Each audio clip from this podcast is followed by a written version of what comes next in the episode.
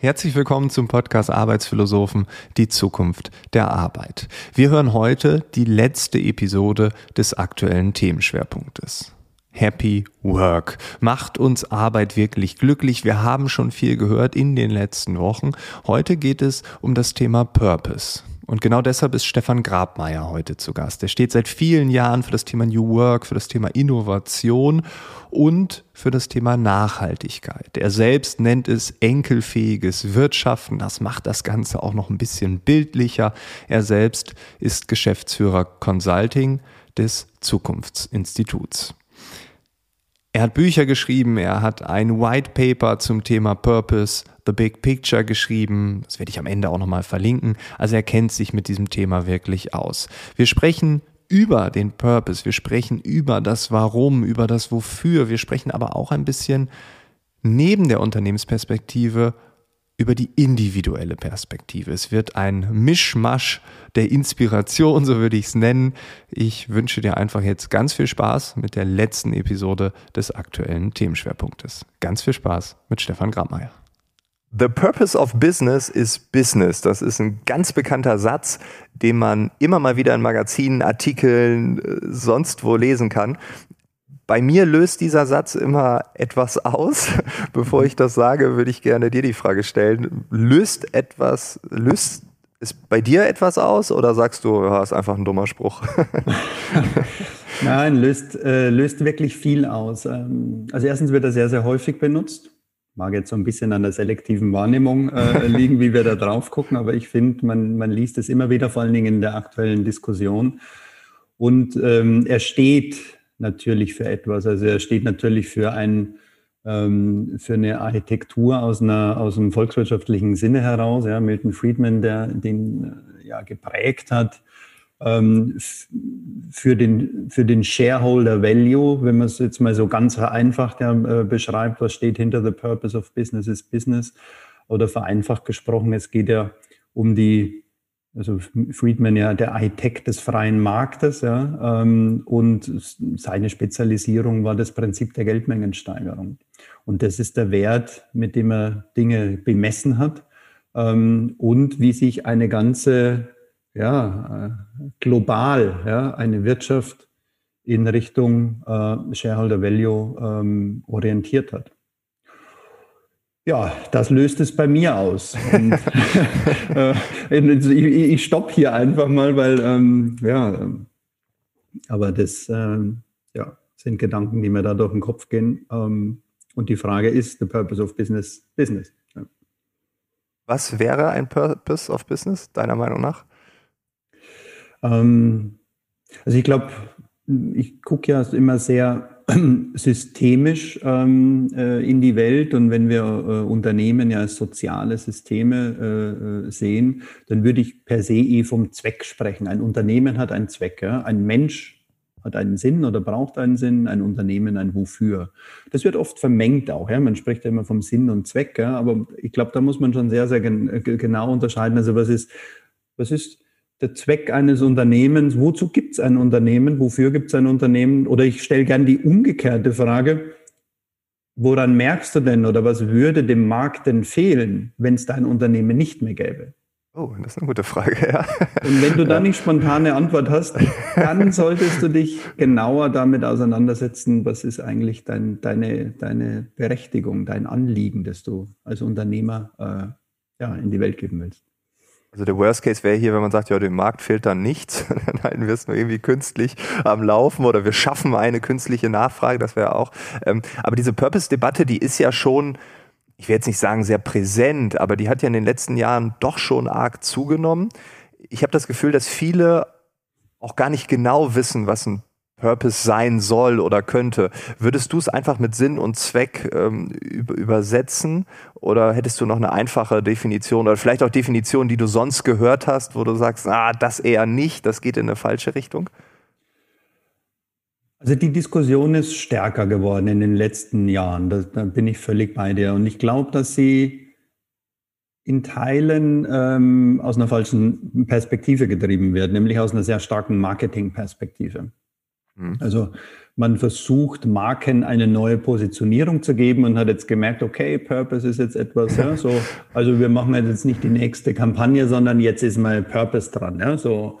Ähm, und das finde ich, also Marketing hat, äh, hat einen Zweck, aber nicht in der Definition eines Purpose. Das setzt für mich viel, viel, viel, viel tiefer an. Also wirklich nochmal äh, im, im, im, im, im, im Grundkern, in der Grund-DNA, im Grundzweck, wozu gibt es ein Unternehmen? Und jetzt muss man natürlich unterscheiden, wenn wir, lass uns systemisch drauf gucken, ein Unternehmen, das seinen Zweck hat und Menschen, die mit oder für ein Unternehmen arbeiten oder die von einem Unternehmen konsumieren, Kunden sind und und und.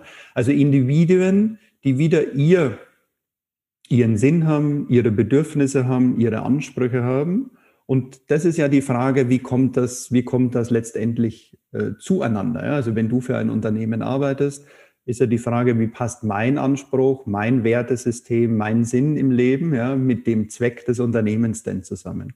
Und ich sage immer, das ist so der Sweet Spot, der da drin steckt. Also es ist eine, es sollte eine Überschneidung sein, ja, und je größer diese Überschneidung ist, ähm, umso mehr entsteht, ja, umso mehr Energie entsteht, umso mehr Kreativität entsteht, umso mehr Freude entsteht ja auch an gemeinsamen Wirken, am gemeinsamen Handeln.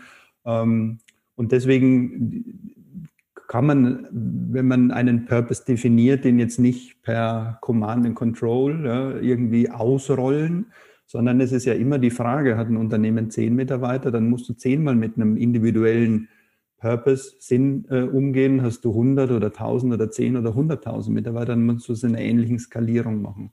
Also dieses Auseinandersetzen, ne? wer sind wir als Organisation und wer sind wir nicht? Ich meine, das ist die Frage aller Fragen, ist, wer sind wir? Ja? Wer bin ich? Und wer bin ich nicht? Im Systemischen kommst du eigentlich von einer Ausgrenzung. Du fragst ja zuerst immer, wer bin ich nicht, um zu erfahren, wer ich bin. Ähm, und, und das ist etwas, ähm, was für mich ähm, eine ganz, ganz tiefe Verankerung äh, äh, in der Purpose-Findung hat. Und ein Purpose wird eben nicht erfunden, was ein Marketing in der Regel macht, sondern ein Purpose wird gefunden. Hm. Siehst du da draußen viele Unternehmen, die sich in dieser Tiefe damit beschäftigen oder ist es tatsächlich meistens so diese Marketing-Nummer? Beides. Also ich glaube, es gibt, also ich habe in meinem, meinem aktuellen Buch Future Business Compass, im Untertitel heißt es Der Kopföffner für besseres Wirtschaften, habe ich mir ja sehr viel Gedanken gemacht, wo finden, wo finde ich denn A, Indikatoren und wo finde ich, ich nenne sie Kopföffner, Kopföffner für besseres Wirtschaften. Und bin ja in ganz viele Bereiche gegangen. Ich habe mir die Startup-Szene angeguckt, ich habe mir Genossenschaften, Social Businesses, Mittelstand, Kapitalmarkt, also sehr, sehr, sehr, sehr breit. Und es gibt in allen Bereichen wirklich ähm, gute Indikatoren. Also das ist das Positive daran, ja, dass man Menschen, und es geht um Menschen, die in, in dem Fall dann Unternehmer oder Unternehmerin sind, die bestimmte Themen treiben. Also wenn wir so in das ganze Thema äh, Startup-Szene äh, reinschauen, und jetzt, ich sage es mal etwas plakativ, ja, es gibt die, die Unicorn-Bewegung, also so schnell wie möglich in kürzester Zeit zum Exit und eine höchstmöglichste Bewertung. Und es gibt so die Zebra-Bewegung, also diejenigen, die ähm, viel, viel nachhaltiger, ich nutze gern enkelfähiger als Begriff, viel, viel übergreifender, generationsübergreifender denken und eher in Impact, äh, den Impact oder eine Wirkung suchen und ähm, Probleme in der Gesellschaft äh, lösen wollen, die es einfach zu lösen gibt und das mit Unternehmertum verbinden. Und das sind schon Unterschiede. Wenn wir in die Genossenschafts-, ins Genossenschaftsprinzip gucken, dann ist das Genossenschaftsprinzip, was einer nicht schafft, schaffen wir gemeinsam. Also ein sehr starkes Wir-Gefühl, also auch weg von diesem funktionalen Egoismus, was wir, was wir oft haben. Wenn wir in den Mittelstand schauen, dann haben wir dadurch, dass wir oft Familienunternehmer, Unternehmerinnen ja auch haben, äh, per se schon ein viel längerfristiges äh, Agieren und sinngetriebenes, auch im Sinne der Solidarität, im Sinne des Gemeinsinns, des Gemeinwohls etwas zurückzugeben in die Gesellschaft, ja, in die Region, in die möglicherweise Infrastruktur und so weiter. Mhm. Und dann haben wir Kapitalmarktgelistete und da würde ich sagen, da wird die Luft echt dünn, ähm, ähm, weil das ist das, äh, wo ich äh, zwar schon Personen sehe, die das im besten Wissen und Gewissen so meinen, aber die Mechanismen und die Konstruktionen äh, des Kapitalmarkts sind nicht purpose-getrieben. Mhm. Larry Fink hat sich ja sogar tatsächlich, das äh, CEO von äh, BlackRock, der hat sich ja auch schon mal zu diesem Thema geäußert. Aber klar, in diesem Bereich, da wird die Luft wahrscheinlich per se schon ein bisschen dünner, weil die einfach andere Kennzahlen haben und äh, ja, das ist einfach Wobei Larry Welt. Fink wirklich ein schönes Beispiel ist, der ja das, was du wahrscheinlich jetzt ansprichst, ist die Briefe an, an, an, genau, an die CEOs, ja, genau, genau, ähm, die er schon viele Jahre, Jahrzehnte ja schreibt und äh, vor drei Jahren, glaube ich, das erste Jahr mehr mit dem Thema Purpose, Sinn gekommen ist, das Thema Nachhaltigkeit stärker ist. Ähm, und ähm, also was wieder Hoffnung macht auf der Seite ist, ähm, dass die Finanzmärkte sich sich ändern und die Regulatorik sich ändern. Also für mich ist immer die Frage, also wann ändern sich ein Kapitalmarktunternehmen? In der, in der, nicht durch intrinsische Motivation, sondern in der Regel ist es so, dass, also wenn der Wettbewerb einfach brutal besser wird, also schauen Sie in die Automobilindustrie, schauen Sie in die IT-Industrie und und und. Ja. Wenn, wenn du links und rechts überholt wirst, dann fängst du an, etwas zu verändern.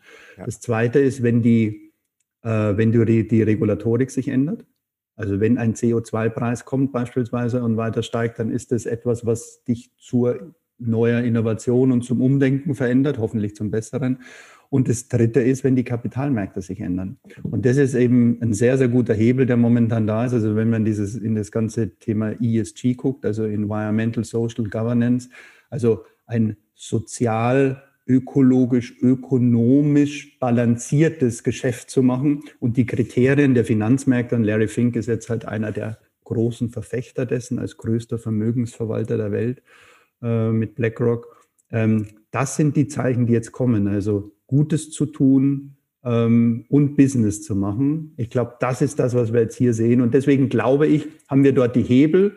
Sie sind nur nicht intrinsisch, sondern sie, sie folgen der Systemdynamik der Finanzmärkte. Ja?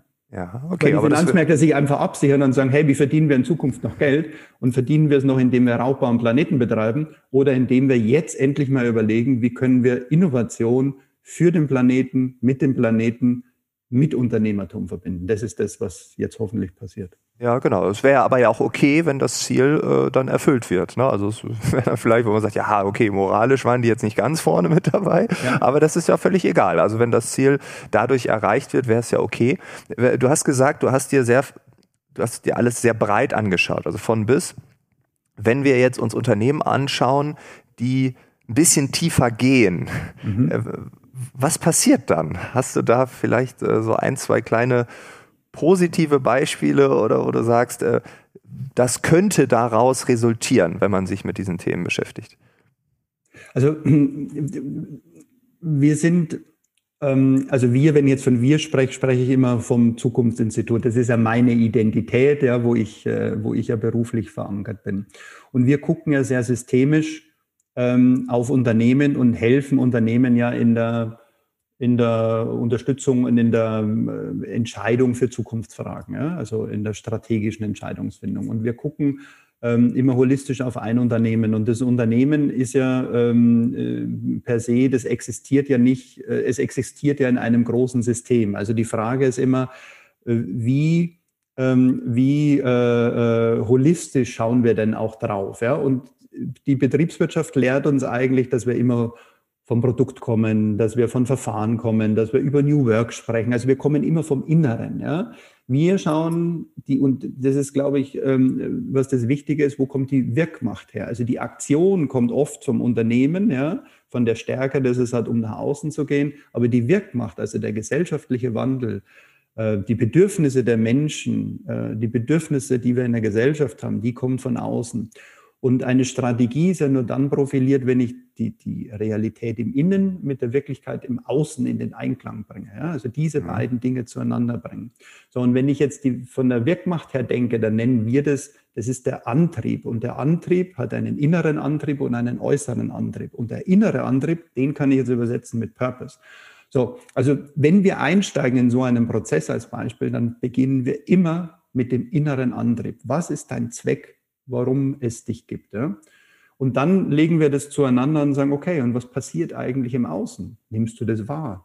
Wie sind die Bedürfnisse deiner Kunden? Was ist in der Gesellschaft? Was passiert dort gerade? Und das ist sozusagen dieses Innen und Außen nennen wir dann genau Antriebshebel. Und erst dann beginnen wir und zu sagen, so, dann kommen wir in, die, in den Potenzialbereich auf Kunden, auf äh, Partnerökosysteme, auf Organisationsdesigns und und und. Aber wir kommen immer vom großen System ins kleine System. Und das kleinste System ist Produkt, Services und Dienstleistungen eines Unternehmens. Ja, das vielleicht so nur mal so von, ja, der, ja. von der Denkrichtung her, das ist so, wo wir wo wir einfach sehen, wo sind die Hebel. Und im Systemischen äh, äh, ähm, reagierst du ja stark über Hebelwirkungen. Also jetzt physikalisch betrachtet ist ein Hebel ja ein Kraftumwandler. Also wo steckt die Kraft? Ja? Und die Kraft mhm. kommt aus dem, aus dem inneren und aus dem äußeren Antrieb. Okay, das heißt, äh, ein Beispiel, was mir jetzt sofort einfällt, was äh, dann noch viel mehr profitieren wird, wenn sie nicht sagen würden, dass sie nicht wachsen wollen, äh, wäre ja Patagonia. Also die ganz klar für sich diesen Purpose ähm, entdeckt ja. haben. Man ja. sagt, man, äh, ich habe so eine Winterjacke, da ist äh, recycelte Down als Beispiel. Also man ja. versucht wirklich ähm, so eine Art Kreislaufwirtschaft vielleicht zu implementieren. Es ist sehr nachhaltig, alles äh, fair und ähm, man hat wirklich dort, glaube ich, eine Marke geschaffen, wo jeder weiß, wenn ich das kaufe, dann habe ich wirklich ein rundum gutes Produkt. Klar kann dann sein, dass irgendwie ein alter LKW die Ware von A nach B gefahren hat hier in Berlin oder so. Das, äh, also die 100 Prozent erreichen wir nie, aber so vom Prinzip her stimmt es. Und jetzt im Außen merken wir, dass immer mehr Menschen dieses Thema wichtig ist. Und äh, das ist ungefähr das, was du meinst, oder? Also der Hebel mhm. passiert dort, dieses Bewusstsein. Und es ist nicht nur, ja, jetzt ein bisschen Bio, sondern äh, mhm. es geht hier um mehr, also um den mhm. Planeten. Und wenn das matcht, dann haben wir eigentlich den perfekten Match. Ne? Das und ist gut. Das ist, ja. ja, exakt. Und das, das ist ein guter Mensch. Und also jetzt ist Patagonia auch eines der wirklich tollen Beispiele und ähm, also wenn man auch den Purpose, den Patagonia sich gibt. Ja? Also im Englischen, we are in business to save our home planet. Ja. Also wir, wir machen unser Geschäft, um unseren Planeten zu bewahren. Und das muss man sich mal, also das einfach mal wirken zu lassen. Und ich habe, also wer ein, ein gutes Management, äh, wobei Management ist der falsche Begriff, ähm, ein gutes Buch, ein Unternehmen aufzubauen und ähm, zu führen. Äh, ich weiß nicht, ob du das schon mal gelesen hast. Lass die Mitarbeiter surfen gehen. Von dem Gründer äh, von Patagonia. Nee, habe ich noch nicht gelesen. Nein. Also es ist ganz, ganz spannend. Ich glaube, ich gibt es in der zehnten Auflage oder so. Also lass die Mitarbeiter surfen gehen, weil der Gründer ähm, ja, also der kam ja von der, vom Surfen und vom Klettern. Ähm, und, und vielleicht nur eine ganz kurze Anekdote, weil die, weil die so spannend ist, weil ich selber aus den Bergen komme und Kletterer bin. Ja. Ähm, und ähm, der, der Gründer war immer Klettern, im, im, äh, nicht im Silicon Valley, im Yosemite Nationalpark. Äh, und ähm, er hat einen Unterschied festgestellt zwischen der amerikanischen Kletterkultur und der europäischen. Und die europäische Kletterkultur, die hat immer Haken benutzt ähm, und die quasi in den Fels geschlagen. Ja? Äh, in den Fels geschlagen und der Haken ist immer drin geblieben. Und er hat sich die Kletterwände angeschaut und er hat gesagt, das kann doch nicht sein. Was machen wir mit unserer Natur? Ja? ja? Und er war der Erste, der sogenannte Klemmhaken. Also Klemmhaken sind sozusagen, die versuchst du in Ritzen zu schieben. Ja? Die klemmen sich dann ein ja? und die kannst du dann wieder rausnehmen. Und das war das erste Mal, wo er gesagt hat, also was er für sich in der Kletter-Community gemacht hat. Ja? Und die Community fand es so geil. Und die haben dann begonnen zu sagen, okay, kannst du uns auch mal so eine Haken machen, weil die hat halt wirklich geschmiedet. Ja? Und so ist Patagonia irgendwann entstanden. Also das ist jetzt eine ganz kurze Geschichte. Aber dieses Prinzip, was kann ich denn Gutes tun und wie kann ich ein Problem lösen? Und das mit einer unternehmerischen, mit einer unternehmerischen Denke. Und ich glaube, wenn wir das hinkriegen, ja, dann ist es etwas ganz, ganz Großartiges. Und Patagonia ein schönes Beispiel. Ja, ja ich glaube ja, das wäre jetzt die Hypothese, angeknüpft mhm. dazu dann gleich die Frage, dass wenn man es schafft, bei Patagonia zu arbeiten und diesen gleichen Wertekatalog, diesen gleichen Purpose in sich vereint, dann glaube ich ganz fest daran, dass, und das ist ja auch der Themenschwerpunkt, Arbeit dann auch eine gewisse Form von Glück ausstrahlen kann. Also ich glaube, dass diese Arbeit glücklicher macht, als wenn man jetzt, keine Ahnung, für Chevron oder Shell oder so arbeiten würde. Da hätte diese Person jetzt eher ein Problem. Ähm, glaubst du, dass diese Purpose-Debatte, wenn man sie wirklich tief führt, auch dazu führen kann, dass Menschen glücklicher sind, also mit der Arbeit, ohne zu sagen, Arbeit macht per se glücklich, mhm. aber mhm. glücklich her. Das wäre jetzt der Punkt. Ja. Also äh, da bin ich ganz, ganz ähm, fest davon überzeugt, weil, bleiben wir nochmal bei dem Patagonia-Beispiel, also du löst Probleme. Du löst Probleme vielleicht für Kunden, du löst Probleme, die es in der, in der Menschheit jetzt gibt. Ja? Also du hast eine Art von Wertschöpfung. Hm. Und die Wertschöpfung, die du damit erreichst, ist immer eine Basis für Wertschätzung. Und du tust etwas Gutes, du hilfst anderen Menschen und anderen Menschen zu helfen, steigert immer deinen Selbstwert, den du hast. Ja? Und diese, diese, also dieses, dieses Gutes tun, äh, andere Menschen glücklich zu machen. Und wir sehen das aus so vielen Bereichen. Wir sehen es aus, ähm, ähm, aus, der, aus der Glücksforschung heraus, auch aus der Dankbarkeitsforschung. Also wenn du dankbar bist für Dinge, wenn du, ähm, wenn du Themen eine, eine andere Bedeutung gibst, ja, also, die, also Sinn hat, hat ja sehr viel damit zu tun, welche Bedeutung gibst du etwas. Und wenn das klar ist, und das ist das, was stark aus dem Individuum natürlich herauskommt. Ja. Also für mich ist Viktor Frankl einer derjenigen, der das wahrscheinlich in seiner Logotherapie am, am, am allerbesten beschreibt, weil die, die Therapie, so Logo, Logos steht hier für Bedeutung. Also was gibst du denn Bedeutung in deinem Leben? Und wenn du das eben jetzt im Business-Kontext siehst ja, und du gibst es, dann steigerst du automatisch deine, dein Selbstwertgefühl, deine Haltung, ähm, und da zehrst du natürlich unglaublich viel Positives, also was sich wieder auch auf das, dein gesamtes Immunsystem, ja, auf dein gesamte Gesundheitsfaktor und, und, und ausübt. Ja. Also von daher, ich kann es nur ganz mit einem glasklaren Ja beantworten. Es macht was mit dir als Mensch ähm, und somit ja für deine Umgebung. Ja. Und Viktor Franke, vielleicht kurz noch ein Buchtipp. Also man geht mhm. ja am Ende mit drei Büchern raus. Man hört 25 Minuten einen Podcast und dachte, boah, Lektüre für drei Monate. äh, trotzdem Ja zum Leben sagen von Viktor Krampel, äh, Viktor Frankel, ja. ein absoluter Klassiker und ein, wenn man das Buch liest, da hat man Gänsehaut. Ähm, er beschreibt, wie er äh, im KZ überlebt hat. Äh, auf der einen Seite wie, mit wie viel Glück äh, er überlebt hat, aber auf der anderen Seite auch mit welcher mentalen Stärke ähm, er dort ja. rausgekommen ist und äh, äh, ja, ein tolles Fundament ähm, dann auf das er dann natürlich äh, weitergearbeitet hat. Ne? Und äh, genau. ja, faszinierende Person. Also einfach nochmal hier ja, ein Literaturtipp. Wir werden natürlich ja, alles ja, in den Shownotes verlinken, so als Dreier-Bundle bei Amazon direkt kaufbar. genau. Arbeitsphilosophen, HörerInnen hört, äh, kauften auch und dann diese Bücher. Mal gucken, ob das geht. Ähm, aber da ist natürlich die Frage, wenn man jetzt sagt, boah, ja, will ich auch und so, ähm, mhm. Muss man dann nicht erst seinen Purpose definieren? Muss man nicht erstmal, wenn ich jetzt mir das Individuum anschaue, also es ist mhm. natürlich erstrebenswert, das zu tun, was mich glücklich macht, für ein Unternehmen zu arbeiten, was etwas bewirkt, Probleme löst, die Erde mhm. rettet oder oder. Ich kann im sozialen mhm. Bereich, äh, ist das vielleicht ein bisschen einfacher als im klassischen Finanzmarkt. Mhm. ähm, äh, aber auch da ESG könnte man ja dann auch machen, also so nicht. Also auch da gibt es ja Möglichkeiten. Aber wie finde ich jetzt meinen Purpose? Also wir müssen doch eigentlich erstmal dort anfangen, oder? Ja, das ist auch das ist, ähm, ähm, ist ganz interessant. Also ich, was wir so aus dem aus der Veränderung im, im Gesellschafts im, oder im gesellschaftlichen Wandel sehen, ist, dass wir ja als Menschen, wir suchen den Halt ja in Identitäten.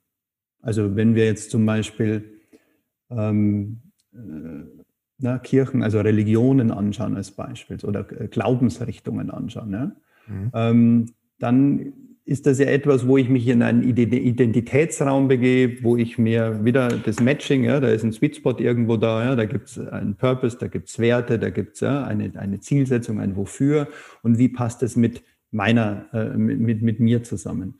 Ähm, seit Jahren und Jahrzehnten sehen wir ja den Rückzug zum Beispiel auch aus Religionen heraus. Ja? Viele Menschen gehen immer mehr raus, stellen das in Frage und und und. Aber als Mensch sind wir evolutionär immer auf der Sinnsuche. Wir suchen den Sinn. Und jetzt ist die Frage, wo, also wenn es vielleicht nicht mehr die Religion ist, ja, wo, wo finden wir den dann eigentlich? Ja?